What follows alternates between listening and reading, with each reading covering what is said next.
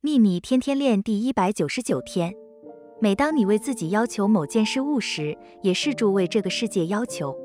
为你自己要求美好的事物，也为这个世界要求美好的事物；为你自己要求富足，也为这个世界要求富足；为你自己要求健康，也为这个世界要求健康；为你自己要求喜悦，也为这个世界要求喜悦；为你自己要求爱与和谐，也为世界上的每个人要求爱与和谐。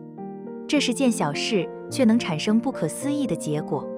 愿喜悦与你同在，朗达·拜恩。